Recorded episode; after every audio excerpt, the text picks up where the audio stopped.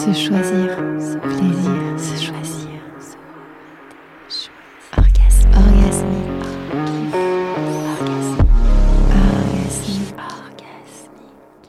Bienvenue sur Orgasmique, le podcast des femmes qui ont décidé de se choisir. Je suis Cassandre Roland, fondatrice des Jouissives et accompagnatrice sensuelle. Je suis aussi et surtout passionnée par les femmes, leur puissance, leur magie et leur histoire. Ici, je mets à l'honneur celles qui ont osé se choisir envers et contre tout.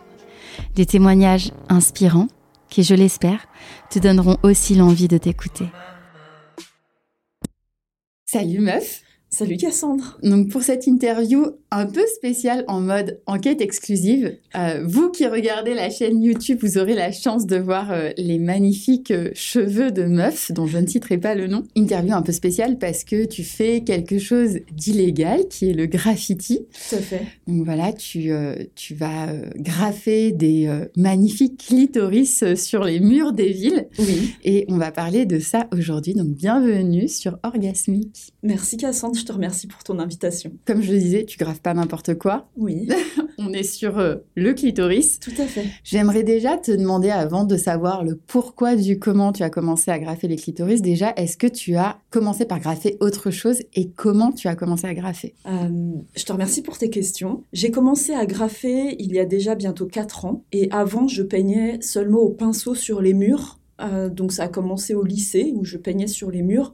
On avait un lycée où euh, il y avait beaucoup de travaux et nos professeurs d'art plastique nous autorisaient à aller dans les anciens locaux qui allaient être détruits et peindre. Donc ça a commencé comme ça. Ok. Au début, c'était euh, tout était légal. voilà, c'est tout était légal dans des bâtiments abandonnés et c'était dans le cadre du lycée, donc c'était c'était génial, c'était vraiment des bons moments. je savais que la bombe existait, je savais que le tag existait. Néanmoins, j'étais quand même dans une petite ville euh, au lycée et j'ai grandi dans un village. Donc on voyait quelques tags sur euh, des bornes électriques, mais sans plus. C'est que quand je suis allée à Paris euh, lors d'une sortie scolaire où j'ai commencé à voir l'ampleur du graffiti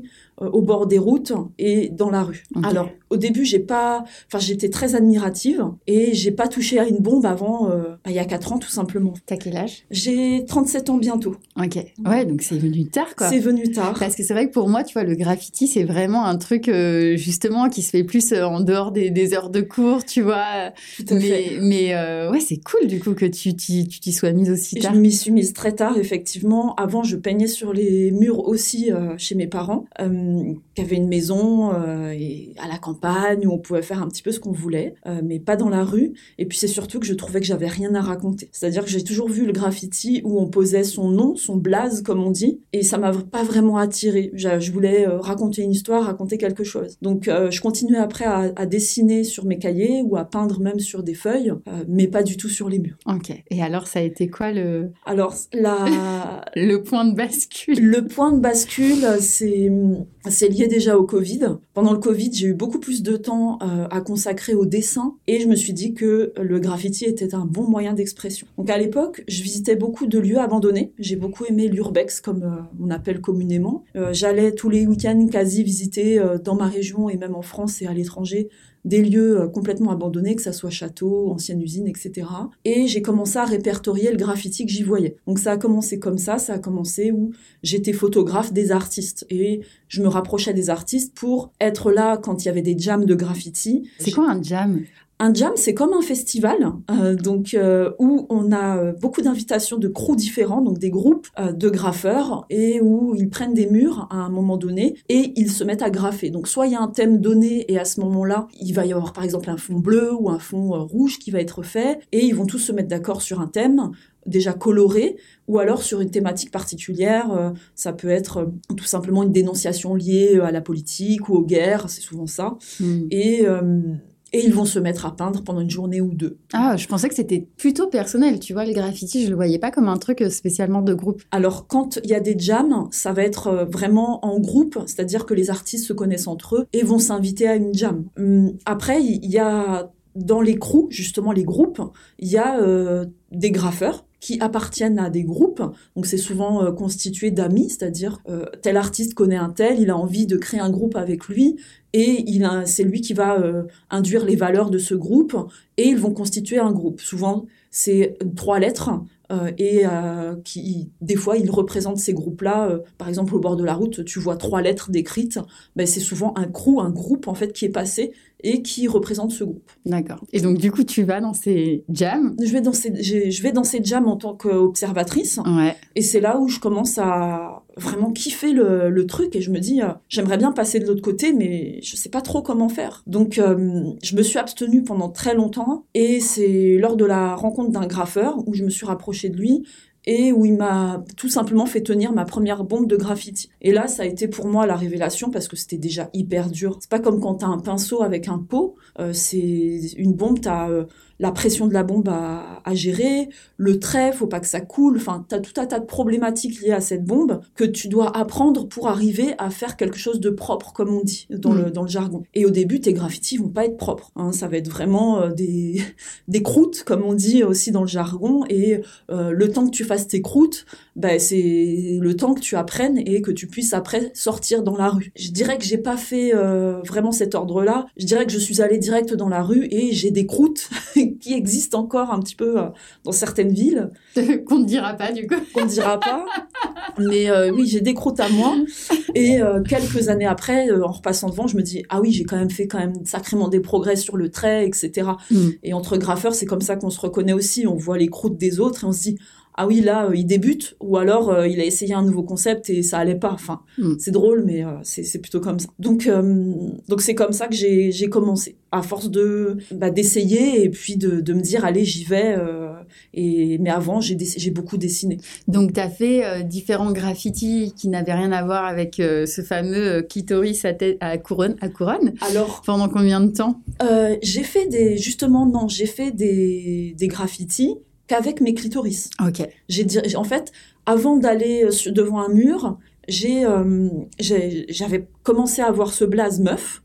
Donc j'ai commencé un premier graffiti avec les lettres et ça m'a pas du tout plu. Et après je me suis dit OK, je vais graffer meuf mais ça va ça va donner quoi dans la tête des gens? Et pour moi, je me disais bon, à part dire que OK, une femme est passée, donc c'est bien, ça représente aussi le graffiti féminin, je voyais pas vraiment de message à faire passer par rapport à ça. Donc j'ai fait un premier graphe meuf et après j'ai dessiné chez moi et je me suis dit OK, je vais euh, graffer des clitoris, c'est décidé et c'est là où j'ai commencé euh, je me souviens sous un pont euh, dans la forêt à graffer un clitoris, mon premier clitoris, qui était qui ressemblait pas forcément à ce qu'il est euh, actuellement.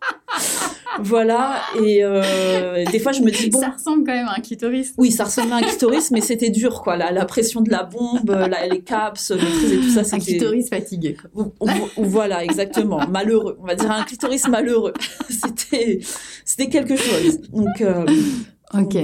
Et du coup, donc ça, c'était donc prémisse au final de, de, de, quand tu as commencé à bomber. Euh, Il y a 4 ans, oui. On peut dire bomber? Ça fait partie du jargon Bomber, euh, peindre plutôt. Oui. Ok. Et, euh, et donc, est-ce qu'il y avait un message particulier que tu avais envie de faire passer derrière ce clitoris, au-delà du, du, côté euh, féministe? Alors, j'aime beaucoup quand on parle de féminisme. Euh, pas du tout le féminisme comme, euh, comme plusieurs personnes, c'est-à-dire avec le point levé. Euh, j'appréhende le féminisme plutôt comme quelque chose d'éducatif. C'est-à-dire que j'ai commencé à, peindre des clitoris déjà, pourquoi on va rentrer dans le vif du sujet J'ai été anorgasmique pendant 17 ans, c'est-à-dire que je n'avais, euh, je n'arrivais pas à prendre mon pied avec un partenaire. Et j'ai aussi remarqué le fait que dans les livres de sciences et vie de la Terre, le clitoris n'est pas dessiné euh, correctement.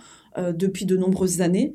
Bien que maintenant il y a beaucoup de manuels qui le représentent, il n'est pas représenté au même titre, par exemple, qu'un pénis. Mmh. Et pour moi, ça pose problème parce que déjà au niveau de l'éducation sexuelle, il n'y a pas vraiment d'éducation sexuelle au plaisir. Mm. Euh, et du coup, ça, ça donne des choses qui, dans, dans notre société euh, avec les femmes et les hommes, bah, ça donne des dissonances. Quoi. c'est biaisé. Voilà, c'est biaisé. Et euh, en tant que femme, bah, si tu sais pas, tu prends pas ton pied, en fait. Mm. Et moi, c'est ça qui m'a, qui m'a beaucoup touchée.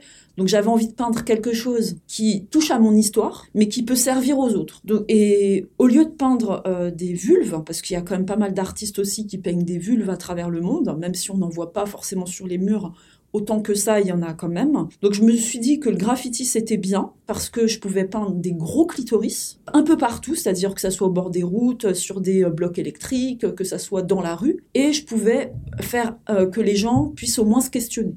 Est-ce que c'est c'est quoi euh, euh, C'est il y a, y a des gens qui me sortent euh, c'est un cœur à l'envers, sont des testicules. Enfin j'ai eu tout à, toutes sortes de, de réponses. Un bonnet phrygien.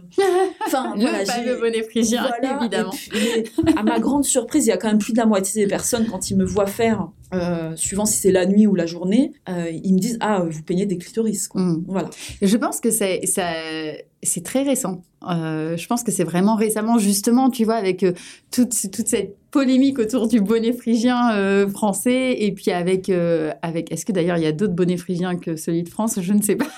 Ma culture s'arrête comme la tienne, là, je ne vois pas. Mais, mais euh, oui, non, il y a eu vraiment une grosse polémique là-dessus, et du coup, c'est venu un peu questionner. J'ai vu qu'il y avait aussi des bijoux clitoris. Enfin, tu Oui. vois, il y a quand même ce truc. je trouve il y a eu, il y a eu un vrai pas depuis Oui. le confinement justement à propos du clitoris. Il y a eu effectivement, tu, je crois que tu le mets d'ailleurs sur ta bio Instagram, Oui, qu'il y a eu depuis peu euh, la publication des clitoris sur dans les livres de SVT. c'est ça, depuis 2017. Alors, depuis 2017, c'est apparent, c'est-à-dire que euh, il est, euh, il est pointé, mais c'est que très récemment, euh, là, qu'on a le, tr- le, le clitoris en 3D. Ok. Et c'est ça, en fait, le, la problématique, c'est que, ok, c'est bien de savoir où se situe le clitoris, mais en fait, on ne sait pas trop à quoi ça ressemble. Hmm. Parce que les organes génitaux masculins sont externes, sauf que les organes génitaux féminins sont internes, et que le clitoris est caché. Euh, plein de gens pensent que le clitoris, c'est juste le- la partie externe qu'on voit euh, sur une vulve, mais c'est bien plus que ça. Ok.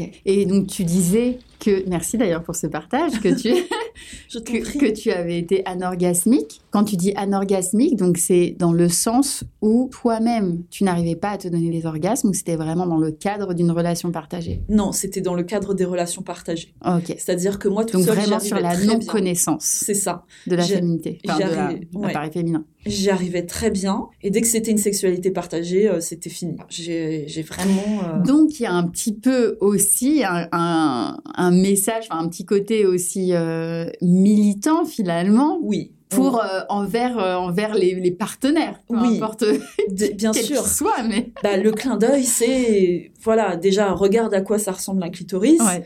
Et puis un petit peu le message, n'oublie pas le clitoris, s'il Ouais. te plaît. voilà. Au feu rouge, voilà, tu Voilà. y penses. Ou quand tu passes dans la rue, ou sur le Tu sais périphérique. que j'en ai vu euh, récemment en fait, c'est parce que bon, donc notre histoire commune, c'est que tu as fait un passage en Guadeloupe, Un grand passage un en grand Guadeloupe. passage en Guadeloupe, et moi j'ai fait cinq ans en Guadeloupe où du coup Mhm. je voyais ce, ce clitoris partout. Ensuite, j'ai vu qu'il y en avait beaucoup aussi à Orléans, dont Oui. je suis originaire, Oui. et, et donc du coup je me suis dit c'est pas possible, ce truc en fait il me suit, et je pensais vraiment que tu étais exposée, euh, de, enfin voilà, autant exposée partout finalement, Oui. dans toutes les villes de France. Et finalement je me suis rendu compte que non, c'est que c'était aussi des endroits que tu avais visités C'est exactement ça. profondément. C'est ça. Et donc je trouve ça génial. Et récemment, j'ai revu, euh, j'ai revu du coup, euh, voilà, un de tes, euh, une de tes œuvres à Paris justement. Et je me suis dit, Je suis faut que passée je par là. rappelle meuf. Et alors une petite question un peu, euh, un peu touchy, mais est-ce que tu t'es déjà fait choper? Alors, jusqu'où va le choper? Ça m'intéresse. Est-ce que euh, tu t'es fait choper en train de graffer et que vraiment, genre, t'es dû aller à la police euh, rendre des comptes? Non. Non. Tu vois, ta table est en bois. Je touche toujours du bois. Genre, tu risques beaucoup? Euh, tu risques déjà, euh, dans le milieu, c'est ce qu'on dit, hein, que ton blaze soit, soit pété,